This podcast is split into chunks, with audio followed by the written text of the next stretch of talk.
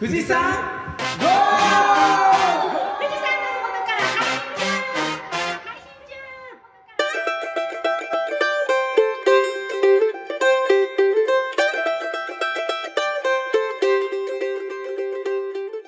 中農道富士山号は富士山のふもと静岡県富士宮市の5人でお送りします。メンバーは久しぶりの収録でちょっとドキドキのいっちゃんと。ダイエット3日目のみーちゃんと。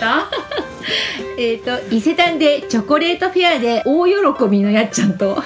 西南西のサトゥと畑仕事を一日やってた麦ちゃん。の5人のパーソナリティとさまざまなゲストをお招きして語らう農業系ポッドキャストです。よろしくお願いします。おい約2名。約2名。約2名。グダグダやろもう私サトゥーのやつ今日分かっちゃった。わあそれはわかるわな。え言って言っていい？言っていい？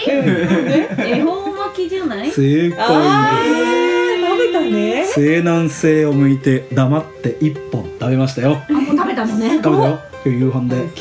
えもう夕飯食べた？夕飯食べたよ。はい配達行ってたからな。いや。え何を？あなんかお願いするんだ。そう黙って、うんうん。えー、何でもいいのかなあれでなんでもいいのかな？結構長お願いお願いしながら食べるってこと？願い事をしながら。えそうなの？えそれ願い事言っちゃダメなの？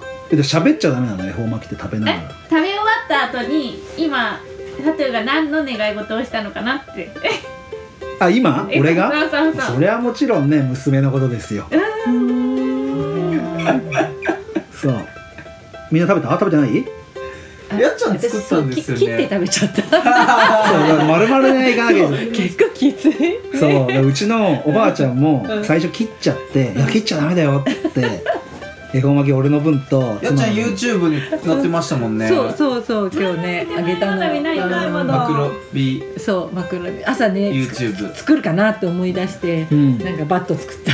20分でできるって書いてました20分でできる。食べたけど全然あれなんとかそうなんとかただ美味しそうに食べてただけ。全然向かずにねあの普通に喋りながら食べてた。節分の夜に恵方に向いて願い事を思い浮かべながら丸かじりし言葉を発せずに最後まで一気に食べきると願い事が叶う。なんか西の方の習慣じゃんそうそうそうそうだから大阪発祥の風習え奈良はなかったあうんえいやえ全国的にはあるよね。ええさあのねこっちなかったんだよ。コンビニが広げたさ。コンビニがえそう。うん本当多分ね最初ねサークル系とかないがないないない。すごい広げて。ここここ23年じゃない？広かった。のうんえでみんなやってる？そう。そうそうなんで？な流れに飲まれてね そうだから飲み込まれてるの。そういう習慣を知ら 節分のことしか知らなかったわけ。そう。で俺と大学が徳島あったもんで徳島行った時に恵方巻きっていう習慣があることを知ってこっち帰ってきたらやり始めてるぐらいだった。へえそう。コンビニがやり始めた。それでキュウリが今爆上がりするんですよ。あー。の関西関西から向こうの方は。でやっぱ恵方巻き始めたのって諸説あるけど海苔を作ってる会社がへ海苔の生産量をなんてねバレンタインとかもそうだけどそんな話があるよね。へキュウリですか。確かそうキュウリね今すごいキュウリうんぐらいじゃないですか値段すごい上がってて日照不足でずっとキュウリの量も少なかったですけどここに来て恵方巻きでキュウリ使うので値段がすっごい高いんですよだけどなんか大根とかも今もう花咲いてきちゃってああそうなんだ高いからそう今安いけど1ヶ月後は多分すごい値段上がってくへるー端境期ができちゃって多分え花が咲いたらそ何かはい育つの？木みたいななんかその先このオープニング長いぞ。こりゃ長いまあそこはちょっと今度のこので教えてもらおうかな。確かに。えっと今サトゥルサトゥルが終わったところ。そうそうさっきがまださっきしか終わってないみーちゃんがダイエットでしょ？そうダイエット。3日目？ね。すごいね。でも2年前くらいから8キロくらい太っちゃって、うん。今の体重だから来月あのー結婚式が友達の結婚式とあの職場の。今びっくりしたよね。麦ちゃん4センチぐらいグッていって。えみーちゃんまだ式挙げてなかったんだと思って。もうあげ終わって。あげた時が細かったんだけど。あの職場の後輩とあの大学の時の友人が結婚式来月にあるのでそれに向けててちょっと ダイエットし私もやんなきゃいけないでも女性ホルモンって脂肪から脂肪関係してるから気をつけた方がいいよ 女性ホルモンってね脂肪が関係して出てくるから。えで脂肪が減っちゃうと女性ホルモンがなくなっちゃう？いやじゃじゃバランス崩す可能性があるからうん気をつけた方がいい。うん急激なものは。何ダイエット？うんうんいっぱい食べてるけど食べるものを変えるダイエット。最高最高あのうんチキンとか野菜とか。うん。あのタンパク質をなるべあく取るよ糖うに。質制限？制限まではしてないけど、うん少なめに。少なめに。えー。腹筋とかしてるもんね。偉い。それが一番い。いよね運動する基礎代謝とか増やす方がいいよ筋ね肉をつければうん。うんね燃焼するって言いますもうん。ねん。仕事的には動く方だもんねそうそうだよね。そうじゃんね。みーちゃんだって体動かす？なんか動かしてるけどどうやったら早く終わるかとかも頭の中というか体で覚えちゃって、うん。1年目はみんな入社してもうん痩せてくんだけど、うん。2年目からなんか太ってくるわけじゃないけど体重が仕事のやり方とか覚えてきて、うん無駄な動きがなくなって、逆にちょっと体重乗ってくるぐらいになるから。その方程式ちょっとよくわかんない。けでも牧場の中結構歩いたりとかしてうん。無駄になんか歩き回るとやっぱ痩せちゃうから最短距離で移動したりとあかー。痩せちゃう。ど痩せちゃう。主任とかねやるようになるとね指示出す側になるからなんか自分は動かずに人を動かすみたいになっちゃうからねま痩せれなくなっちゃう。ね確かに。えー。やっちゃんなんでしたっけ？私チョコレートだよチョコレートみいいのみーちゃんが行っちゃいけない場所に行ってきちゃった。羨ましい今日フェイスブック上がってたね。伊勢丹のねあの8階の催事場っていうところでなんかバーってチョコレートのそのねすごい有名ななんか世界のショコラティエみたいな人たちのブースがバーって並んでてなんかそう東京とかだとそういうフェアがあると入場料とか取るようなフェアがあるんだって。そういう人たちを呼んでるんですって。買うために行くのに？入るだけで入場料。そうそう。いるんだって東京とかだと、そういうなんかすごいハイなんだろう、ハイレベル。ハイレベルの なんか人たちのチョコがダーって並んでて、なんか一粒やっぱ1000円とか。なんか一粒1000円。一粒1000円。丸っこくて地球になってる。あああったあったあったあったあったあった。私も百貨店うんうんのあったあった。あの催事紹介すごくすごかった。なんか2粒800円ぐらいだとあ安いなとかって思っちゃう。思っちゃう。そう。いう。世界そう。本当マジ安いなみたいな感じになっちゃってそう。でもね歩いてるとなんか試食いっぱいくれるの、そう。だから結構お腹いっぱいになっちゃってそう。あの平日が空いてていいみたいです、えーあのみきちゃん牧之原の帰りにチョコレート。チョコレート。チョコレート僕あんま好きじゃないそうじゃないの？嘘。でもふいちゃん生クリームもダメだしチョコもダメだそうなの？むぎちゃんが仕事の学校でうろうろしてたら絶対チョコレートの試食狙ってた。なってバレちゃう。バレちゃう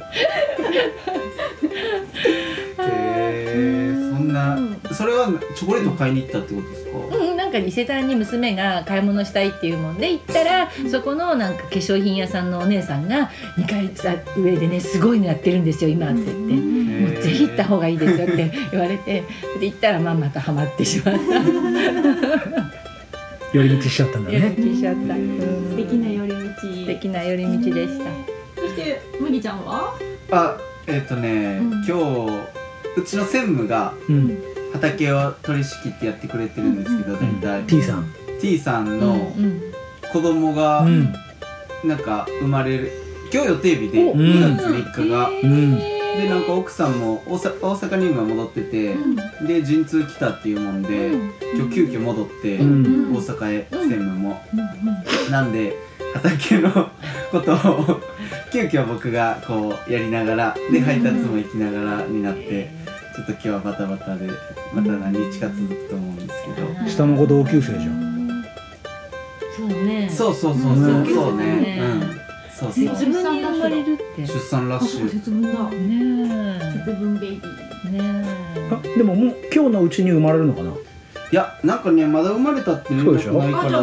日またいじゃうかもしれないね。うん。結構陣痛ねすぐうちはすぐ生まれたけど、うんうんうんねね。結構長い人は長いし。ここさ干支が変わるとこだから大変だよね。なんかほらなんか節分前はさその前の年の干支になるけど 節分式はさえそうなの？占いの時そうそうそうなのよ。えそうなの？そうなのよ。そうそう。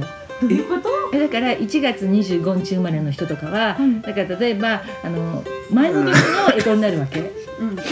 けどう占い上では？占い所とかなんか休止占いで言うあそうか占いかな？占いかな？なんかに節分の日以降からやりたいことを始めるといいとかこの年良くない年は2月3日まで我慢するっていう感じで終わるところ。なんか旧暦そうだね。こう昔の旧暦でね暦とかかなそうでやってるんだよね。うん。じゃあ1月生まれはネズミ年じゃないってこと、そういうことあそうなの？へー。そうなのあれもそうだよあの出雲大社の神神有祭っていう日本中の神様が集まる1週間もうん。昔の日にちであそうだね。1週間うん。旧そうだねそうだよね。多分そういう正式なのは旧暦なの、なるほど、うん。えー、どうでもいいと思う。長い。じゃあみんなそろそろさそのリスナーさんも気づき始めると思うさ。こいつらオープニング長えなってなると思うんだよ。でいっちゃんは？今日。さっき言ったの？久しぶりの収録だから、うん。ちょっとね今日来た時もねなんか鍵閉まってる。しねあれ？違閉めなそんないじめしてない。今日やっちゃんが入ったらなんか自動でね。ここね閉めたつ閉めて閉めてなパターンなんて多分ね。そう入入ろうと思ったらねガシャガシャってそんな軽いいじめしてね。えしそんな感じの久しぶりの収録ですうそうかいっちゃん久しぶりな。でもリスナーーさんはあのエブリデイモーモーが入ってるからそんなに間は空いてないんだよね。そうか。そういっちゃんの気持ちの問題なだけ。そう私の気持ちの持ちそうそうそうじゃあなんとかなる。頑張っていこ頑張ろう。うすっげえ平野さん待ってるから。うんうん。はいね。はい。行きましょう。すいません。行きましょう。はい。ということで、オープニング長くなってごめんなさい。はい。では、メインディッシュに、富士山はい、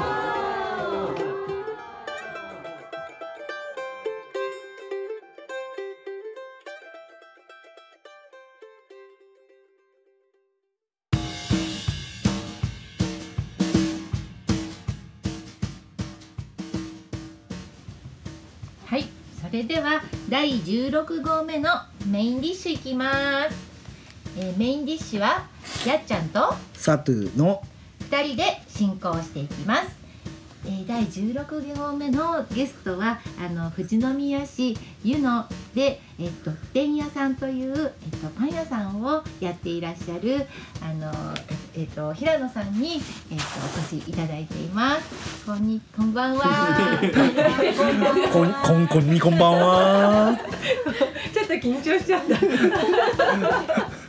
よろしくお願いします。お願いしおます願いします。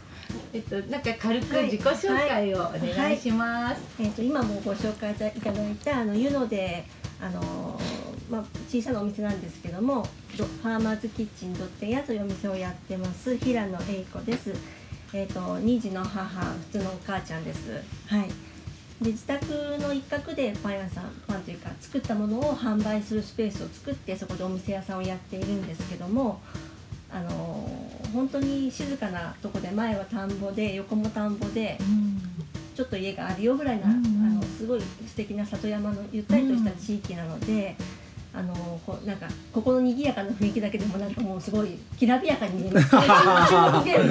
こんなんでよければ いつでも見に来てくださいみたいな、はい、あの普段はあの犬犬とウサギが庭にいて、その犬の名前がねはい。麦ちゃんなんですよ。えそうなんだ。そうなんですよ。おーって思った。おーってブログ見て。おーって。今日も言いたくてそれが。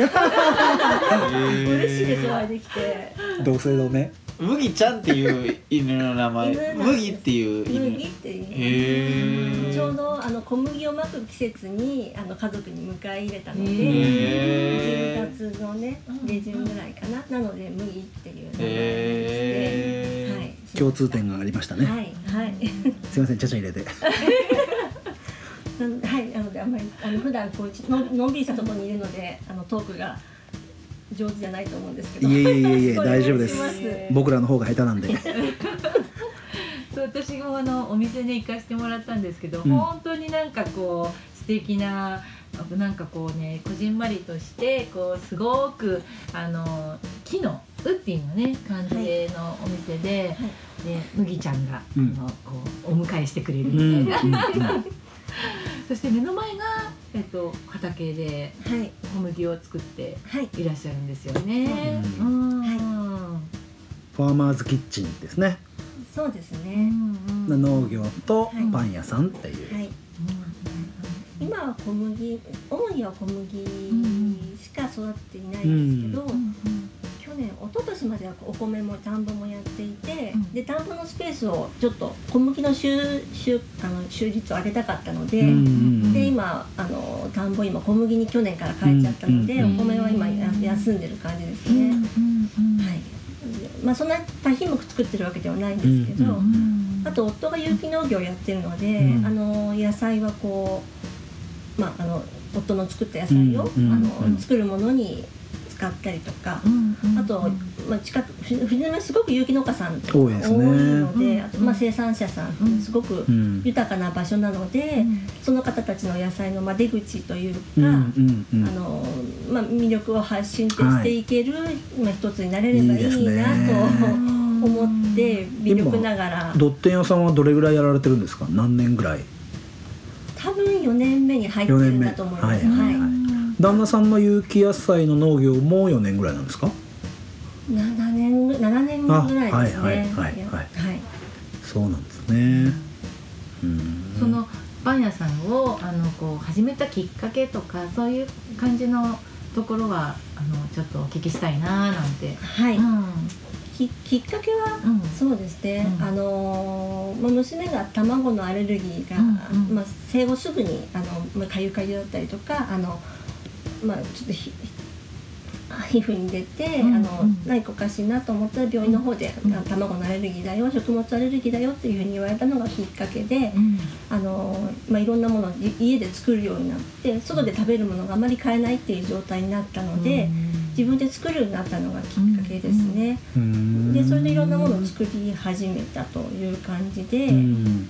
であのまああの作るものもですけど作物もその辺りからあの畑も、うん。まああのち近くに借りて、うん。その時お野菜なんかもいろいろ作ってたんですけど、はいはいはい。でまたあの耕作放棄するからあんまり今手はつけられなく手手がつけられなくなった畑なんかも結構き周りにあるので、あのやってみないって言われて畑をやったり。はいはいじゃあ畑じゃあどっちが先だったかな？お米が先だったか麦が先だったか田んぼかな？田んぼやって、こ小麦作ったのかな最初。にそこ野菜を始めて、じゃあパンを作る小麦も自分、お野菜作るんだったら作れるかもなんて、うん。ちょっとやってみて、でで作れてでそれから今度はじゃあ田んぼもなんて言ってなんとなくいろんなものをこう土に触れるような生活にシフトしていったっていう感じでまああのどちらかというとパンが好きっていうパンよりはうん。米,、そうですね。米派なんです。今の話聞いてると、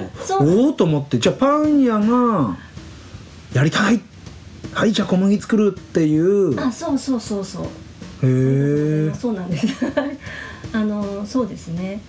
だから生活の中でこう作っていくうちに、うん。まあ、たまたまあのアレルギーがあった関係で例えばおにぎりとかし和食メインな食事とかこうではできるけども、は外で買えないものとかだとあのパンとか、は洋菓子とかは、えあの外で買うことができなかったので、はい自分で作り始めたのはいがあったのであのーまあ同じようにあの小麦卵とか乳製品店で作作ってるものはうん。卵と乳製品は全く使ってうないんんですけど、うんうんすごいっすよね。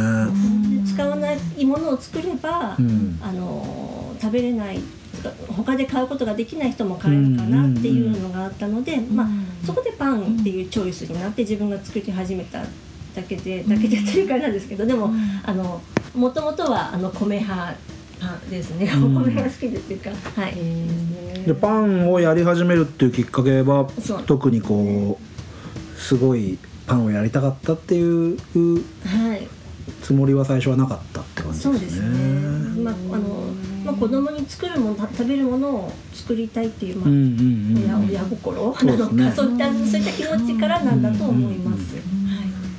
結構そういうニーズってあります？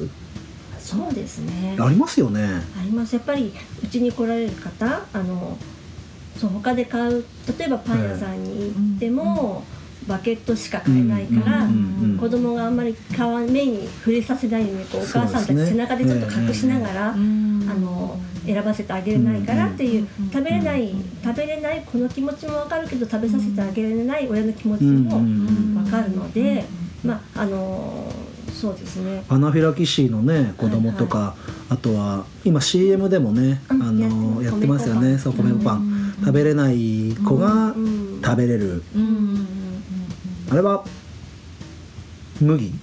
米米粉パンののパンだったような気がしうんます。そういうはい、受け皿になれるわけじゃないですか、うん。それって素敵だなって思いますね、でもね他のあの美味しいお店とかうん。リッチなものとか、私も食べるし好きなんですけど、だからそういったものを作るプロの方は、まあ、いらっしゃるかうら、そうじゃないところの、うん。まああの小さいところのビジネスお仕事ですけども、他の人は両方とも選べる。何でも選べるけども、うん。選べることができない人たちが選べるほんのちっちゃなスペーうスん。でいられたらなっていうふうに、あの思ってます。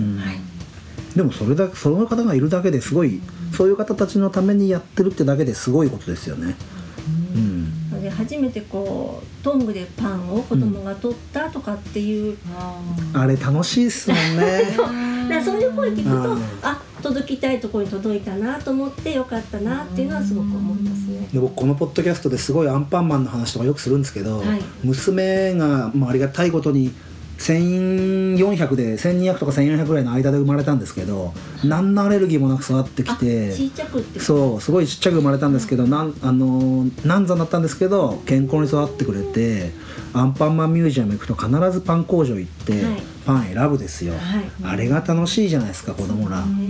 それがねアレルギーでできない子にとってはねドッテン屋さんっていう場所にはすごいありがたい場所でしょうね。時々の遠くから見えてくださる方もいて、千葉茨茨城の方じゃない千葉の方から、ん。あアンパンマンのパンありますか？って言われて作ってなかったんですその日、あのアンパンはうん、夏夏の間私よもぎでうちの店でははい。よもぎを積んで、はいはいはいはいはい。積んだよもぎをピュースタにして作っているのであのなんか大豆が取れた後はきな粉きな粉の生地を使ってアンパンにするんです、はいアンパンマンにするんですね、はいなんだか自分の中でこうそそんなリズムになっていて、アンパンマン作ってなかったんですけど、うんでもなんか理由あの聞くと何かアレルギーがおありなんですかって聞いたら、やっぱり子供があの乳製品かなアレルギーがあってええ食べさせてあげれないので、うんあのアンパンマンのパンが欲しいんですってうおっしゃったのんで、あじゃあ今からだったら5時間後だったら作れますので、ああいいな大体それぐーらいですよ来るのそれぐらいですよむちゃくちゃ嬉しいでしょうね。って言って作っておいまあなんとか間に合ったんですけど、そうそういうふうにね来てくださる方はいらっしゃいます。作る方も嬉しいですねそういう注文って。そうですね。ね。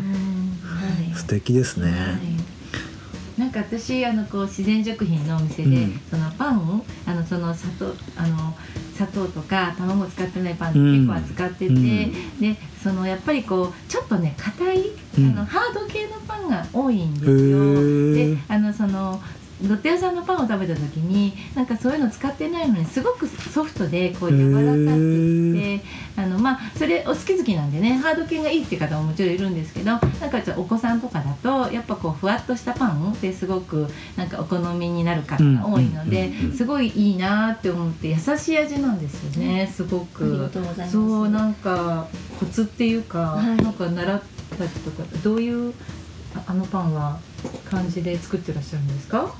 うん。まあ、そうです。ね。なるべくみんなが食べたい、食べたいパン、例えばチョココルネとか、ん。そうそう。あれは好きですよね。ねメロンパンとか、ね。ええカスタードの入ったパンとか、うん。うん。うん。あの上の子はアレルギーがあるけども下の子はないので、うん。あの何でも食べれるんですよ。うん。うん。うん。だから外行ってあの食べれる食べれる方と我慢しなきゃいけない方と両方兄弟にもいるので、あ一緒に食べれたらいいよねっていう思いがやっぱりベースにあったんですね。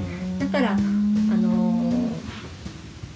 まあそういった菓子パン、ん。みんなお子さんが一緒にみんなで食べたいんだろうっていう思う菓子パンはなるべくラインナップに入れる入れたかったので、はい、なのであと材料はこうあの代替で例えばバターとか牛乳とか使う代わりにこう豆乳だ豆乳を使ったりあとバターの代わりに油脂をこうそうあのな菜種油とかも使うんですけども、ココナッツオイルを入れたりとかして、うんこう風味を出すようにちょっとコクが出るというか風味が出るとか。そのココナッツオイルとかも有機ジャスを取られてるあそうですものを利用されてるんですよね。はい、材料ですうね。ん。なるべくそういった材料を使うように、うん。選ぶようにしてます。すごいなんて言うんだろう。そういう細かい努力されてるなと思ってうん。ブログ見させてもらうとはい。本当に丁寧に作られてるんだななんてで野菜もなんかバンって野菜を乗っけたパンもあれあばはい。工夫されていろいろねアレンジされてるなと思って、はい。すごい丁寧に丁寧に作ってらっしゃるんだななんていうのが感じられるもんでねぜひあのリスナーの方もブログをね見てほしいんですけどはい。麦について僕はすごい農業なもんで、はい。小麦について聞きたいんですけど、はどれぐらいの面積やられて今パンに回してるですか？えーどれぐらいなんだろう。二単。2単ぐらい二単ぐらいですね。小麦やってるのが。結構大変ですか手入れ麦は？麦は。あのー、でも巻く時期が10 11月12月、ええ12月上旬ぐらいまでかな、なので、まあ、雑草がわしゃわしゃ元気な 元気な時期ではないのでそうですねそういった管理の作業としてはそんなに大変ででも一回麦が優勢でバーって出ちゃえば、はい周りの草はそんなにもう対抗できないって感じです。かそうですね。ああとちょっと私も詳しくないのであれなんですけど、麦自体があの雑草周りの草のあの発芽を抑制するような成分を持ってるって聞いたことがあってあの除草除草というか なんていうんですかあの雑草を生やしたくないとこに麦をまいて、雑草を抑えるっていうようななことも聞いたことがあるんです果樹やられる方なんかはライ麦巻いたりしてあそうなんですね。あのマルチ麦とかって下に麦を生やさせて創生栽培ってはい。草の循環をやってやられる方とかね、いらっしゃるもんでね。栽培はそんな手間じゃないんですか？麦は。まいてしまってあとはこう麦踏み今のこううん寒い時期に、あの株を大きく分泌させるのに、はいあの踏んで。踏んで歩いて、うんうんうん。ちょっとこうそうですね。鍛えるわけですね。鍛える鍛えてますね、冬の間はそんなことをして、うんうんであとはもう秋。6月7月、うん。7月？6月かな？収穫の時期が。あの梅雨時期にか入っちゃうと、はいはいはい。あの収穫のタイミングが難しいっていうのがあるんですけど、乾燥させてで干したりうん。干して、収穫して干してで、まあ、その後引いてってしなければいけないので、はい。あのこうと冬眠作業とか、こう粒をこうクリーンアップしてきれいにして、こうかカスを飛ばしたりとか、そんな作業もあったりするんですけど、そんな作業をするのにやっぱり雨の時期に、あのそういう畑の作業ができない時期、まあ、シーズンになっちゃうので収穫時期が。その時期だけちょっとタイミングだけ難しいですけど、えあと倒れちゃったりとか、え。去年ちょっと雨で、うん、少し倒れたりして、うん。まあ、収穫ちょっと難しかったりしたんですけど粉にするままでやってるんですか？粉は出してます製粉所に。はい。麦はこう2単ぐらいの量でパン屋さんを1年まあ空いてる曜日がね限られてはいますけど、はいはい。毎日やってるわけじゃないですけどその麦の量で十分回るんですか？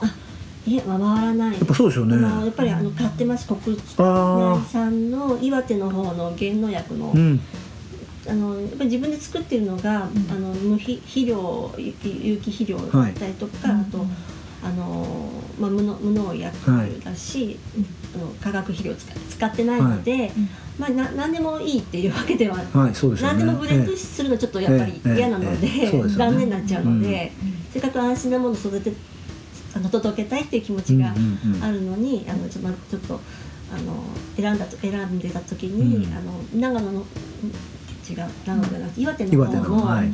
あの減農薬のあの小麦が、えはい、あの手に入ったえので。へでそれをあの市内の,、お店のあはいかいただいて はいやってます。えうん。で低農薬のちょっと半分半々くらいですねが使ってる量が自分の小麦と、あの購入した小麦との半々のブレンドで作ってます。ねまあ旦那さんも有機野菜やられてたじゃないですか、はい。その小麦作るのにも旦那さんも一緒に協力して。トラクターとかそういったはいはいはい。部分とかですね、へー。収穫とか収穫の時期に機械を使ったりするのは一緒に。で平野さんは基本的にトラクターに乗ったりはしないですか？私は乗らないです。あそうですか。ちょっと機械怖い。あ本当ですか。エンジンかかっちゃうとちょっとドキドキしちゃう。ああそんなに難しいもんじゃないですけどね。か刈り取りはこうやったりはいはいはいはいしたんですけどね、なんかこうエンジンかかってるとこうすごいドキドキしちゃう、可愛い確かに湯野のあたりはね少し段差はい。段々畑になってるじゃないですか。難しいとこ確かにあるかもしれないですね。2単の麦だったらねそんなに大変ではないですかやってて。そんな大変ではないです、そんなに偉いって今背丈どれぐらいですか麦は？えどれくらい？6センチぐらい。6センチぐらい。はい。うん。それがもう6月7月の収穫の時期になると。どれぐらいだろう？77もっとか。うんうんうん。80センチぐらいかなになって。で金色に周りが緑がこう、うん。新緑で綺麗な頃にだんだんだんだんあの、ん。金色になっていって、はい。すごい綺麗です。この黄金の世界っていうか、はい。はい。はいはいですね。で大麦、こパンに使うのは小麦なので、はい。大麦はあのちょちょ時期が少し早くうん。黄色くなるのが早くて、でこうこ大麦の後にまた小麦が黄色くなってってっていう感じで、なんかいろんな景色があのいいですね。そういったあの畑の景色っていうのはうん。季節を知らせてくれるのですごいいいですね。あのこのポッドキャストにも藤山ハンターズビルの深澤さん出ていただいたんですよ、はい。で畑が近いってことでね、はい聞きました。なんかそこら辺の景色もいいですよねじゃあね。そうなんです麦があってうん。大麦小麦があって大麦があって、はい。あの いいいい景色です。でもう田んぼも周りの米の田んぼも水入り始めてますもん。あ入れと入り始めてます。5月だと。もう田植えが終わって、えじゃあ綺麗な景色ですよねあそこら辺。潤いい季節です。水も豊富ですしねいうのは、はいはいうん。いいとこですよね。はい。なんかお子さんとこう一緒にねの脳脳っていうのをこうできていいですよね。なんかこうあのよくねあのちょっとフェイスブックとかでもこういろんなことをねお子さんとはいイベントされている様子見させてもらってるんですけど、す。すごくこうなんか交流の場として農業とかなんかそういう食べることとかがすごくこう、うんあのやってらっしゃるなっていうイメージがあります。うん。一緒に畑作業も小さい時はあの、うんうんうん畑一緒にやってて、でトウモロコシこう、持ってみたらすごく大きな、子供が持つとすごく大きなサイズのものを抱えてたりする景色もすごく、あの覚えてますし、うん。あと種まきの時に子供に種むかすと、ま、むかすとバーって巻いちゃって やたらのところから生えてきたりとか。すごいですよね。あの一回目だけば種まいちゃうと ものすごいそこだけぐわってきてで冬の時期にまくもんで小麦とかって密集してる方があったかいのかわかんないけどそこだけ背が高くなるんですよねすごい。なりません？そうなあ密集してるからなんですね。密集してた方がうん。多分お互いであったかいんだと思うんだよね。だ。ってそこだけ成長早いんですよね。密集し多分あったかいからだと思うんですけど。ありますあります。一部だけこうわわしゃっと生えてそうそう。だ。から密集してるからじゃもう僕はジャングルと名付けてるんですけどあそこジャングルになってるとこだけ成長が早いんですよねお互いに冷めないあ冷えないように支え合ってんのかななんて思いながら。寒い冬をねそうやって越してるのかもしれうないですね、ん。巻き方間違うとちょっとね 段々畑みたいになっちゃう。であのこんなのねあの平野さん前にして言っていいのか分かんないですけど、ポッドキャスト聞いてる方にぜひ伝えたいんですけどね今お話ししててもねあのやっぱりお子さんはい。に対する思いがねリスナーさんでもお子さん持たれてる方とかね自分の子供がアレルギーだったらとかって考えた時にその自分で行動を起こして野菜もパンも食べさせてあげたいっていう思いで始められてるお店だって思うとまたパンの味も変わってくると思うもんでぜひ僕はとってん屋さんを応援したいなってこれはあのやっちゃんがねつないでくれたご縁なのでぜひね近くの人だけじゃなくてなんだっけ千葉から来た人がいるんでしたっけ？そうですね。ねえもう首都圏から来てくれる人がいるわけなのでね。意外に都心で聞いてくれる人とか多かったりするんですよあポッドキャスト。って。はいあの風景はなんかこう見るとそういう価値がある、うん本当に素敵なところで、うんそうそう。なんかどこでもよくなってやっぱりこう自分の畑の前で店がやりたかったっていうのがあるんですよね。いいですね。でそこにあるものを使ってってやっぱりそのあたりのメッセージのこう伝え方というか伝わり方が違うと思ったので、じゃあそこら辺のお店へのこだわりは後編で後編で、きっと他のメンバーがはい。深掘りしてくれると思います。のでいろいろ聞きたいんですけど、うん。とりあえず前編は素敵な回でしたね今回は。ね本当にそれではじゃあデザートへ。富士山ゴー。ありがとうございました。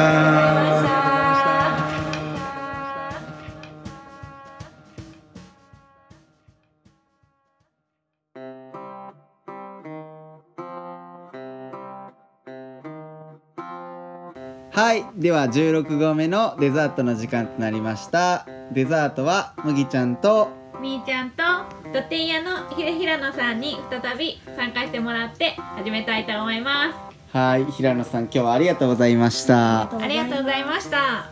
どうですか？なんか初めてこんな感じでラジオを収録してるんですけどは喋ってみた感想とかは？いいやなんか自分のことを話すことってなかなかないのでこうド緊張ですね。あ緊張緊張されてる、まだ17号目もはい。ありますので、はいぜひ自分を出していただいて。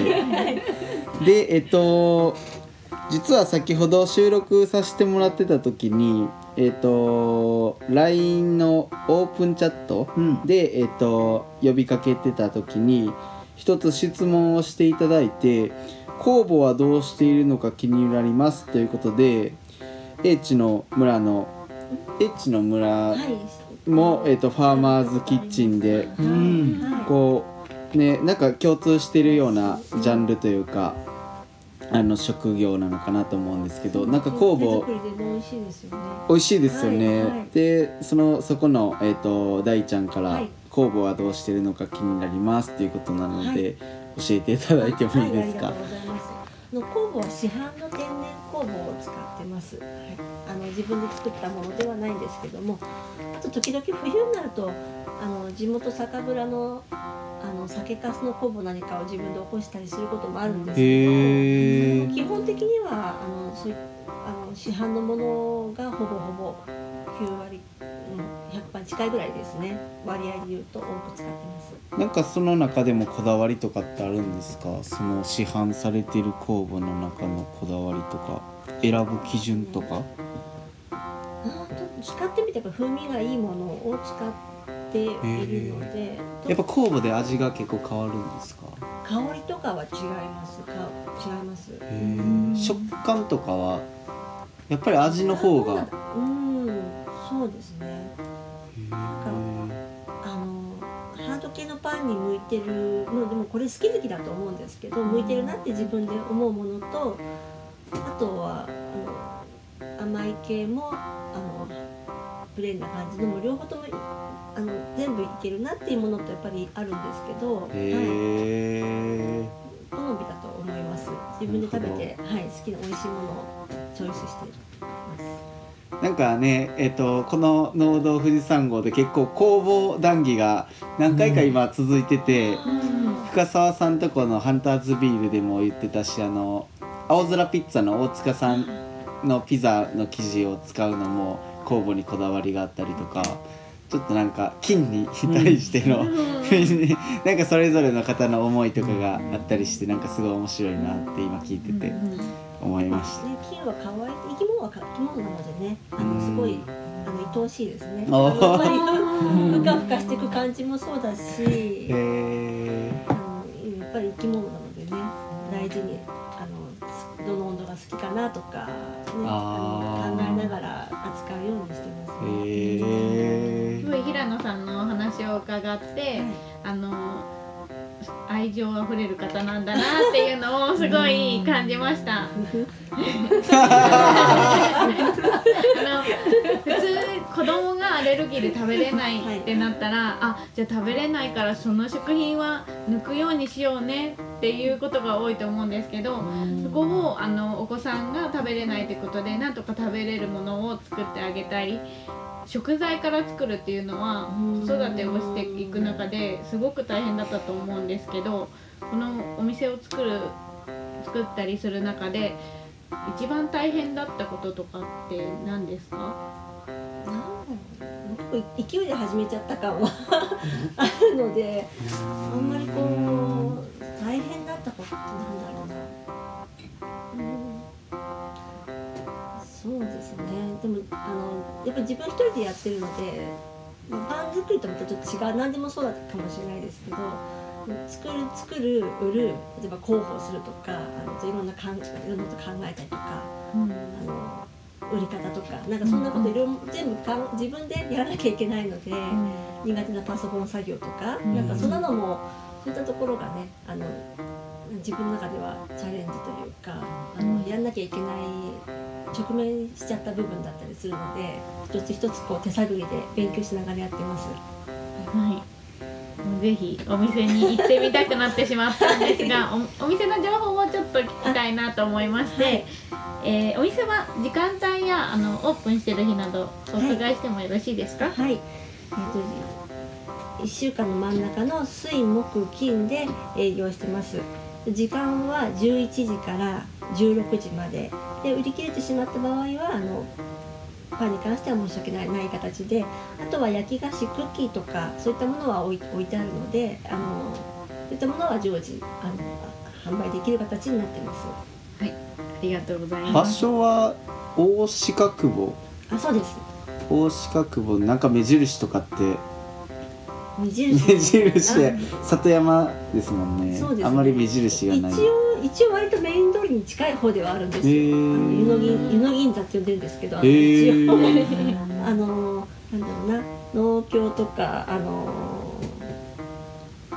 交番とかハッシュドとかそういったのが一応メインである。通り。メイン通りがメイン通りからあの少し行ったところなのでお電話いただければ結構迷って電話かかってくる方今迷っちゃってとかナビがあのもうわ途中で止まっちゃってっていう方がお電話いただくので、だと割と途中で切れちゃうみたいなんですけど Google のナビならはあのたどり着けると思います。あとお電話いただければあの走って近くまで出てここですってやってますので、はい、水木金なら祝日でも営業されてるんですあやかやってます、はい。うん。あと週末イベントであの出店に出ることも月12回はあの作ってるので、はい、あうんのそういった場所でもあのお会いできるかと思います。なんか近日ではありますか？出店予定の。はい。あえっ、と1月の終わ2月の22日の土曜日うん。も、あのちょっと場所の名前が私正確じゃない。富士せ浅間神社の近くで「あの猫とエプロン」っていうタイトルのイベントに出店することになってます。り猫とエプロン。へ可愛いね。ー。どういうイベント猫。そのね猫猫ちゃんが好きな方とか、キャどうしようなんですけどとかって言って。ああのそうあのグ猫のグッズとかあの作家さんたちがそういったものを作って、へー。ちょっと可愛らしいあの可愛らしいって言っても作家さんたちの手作り一品物を大事に作ったあのものをこう集めてやるまイベントなので楽しいと思います。はいじゃあぜひはい。なんかそうですね猫好きな方以外でも 行ってほしいですよね、うんそれではえっ、と最後に農道富士山号からお知らせをさせていただきます。農道富士山号ではリスナーの皆さんからメッセージを募集しています。ツイッターでは「ハッシュタグ農道富士山号」をつけてつぶやいてください。Facebook もありますのでぜひいいねをしてもらえたら嬉しいです。あと G メールも作りまして農道富士山号のうどうはアルファベットでのうどうで富士山は223で GO は GO でアットマーク Gmail.com ですぜひメッセージ募集していますのでなんかこんなこんなこと聞いてみたいよとかあればメッセージを送っていただけるとありがたいですお味噌汁ラジオのすみへいさんがこんな嬉しいコメントをくれています農道富士山号ピザ会。生産者と消費者を美味しくつなぐ青空ピッツァの大塚さん。農作物とピザの組み合わせは最強だな。ちなみに僕はナポリピザが好きかな。素材を楽しむ感じ。という形でコメントをくださっています。皆さんもぜひ Facebook やあの Twitter や Gmail などどんどんコメントください。待ってます。では、えー、16号目のデザートは以上です。それでは皆さんえ手放すイラモさんに教えてなかった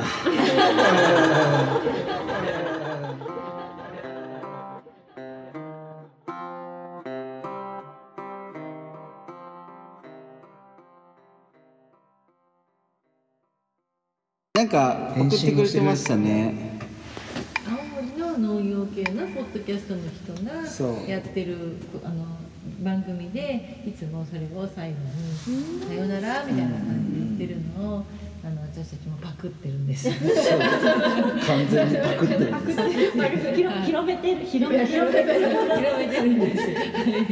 よ。やっぱあのヘバナスはヘバネとあるみたいね、私の青森の友達はヘバって来たよ。あそうそうそう、ではみたいな。そうそうそう。ではっておじゃじゃみたいな。じゃあでもだあれ？びっくりした時ワイハーっていうのは？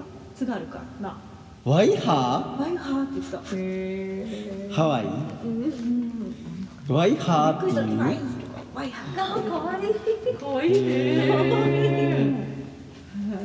岩手4年生の大学についてた時もう異国だったもんそうからスー。パーの駐車場にまず止まって電気とか買うって言ったら外でめっちゃ鉛がすごい人たちが「日本なのかここは」ってくらいすごい岩手だったんだ。そう大学院えー、岩手？えー、車ではでも行きたくないってくらい遠かっ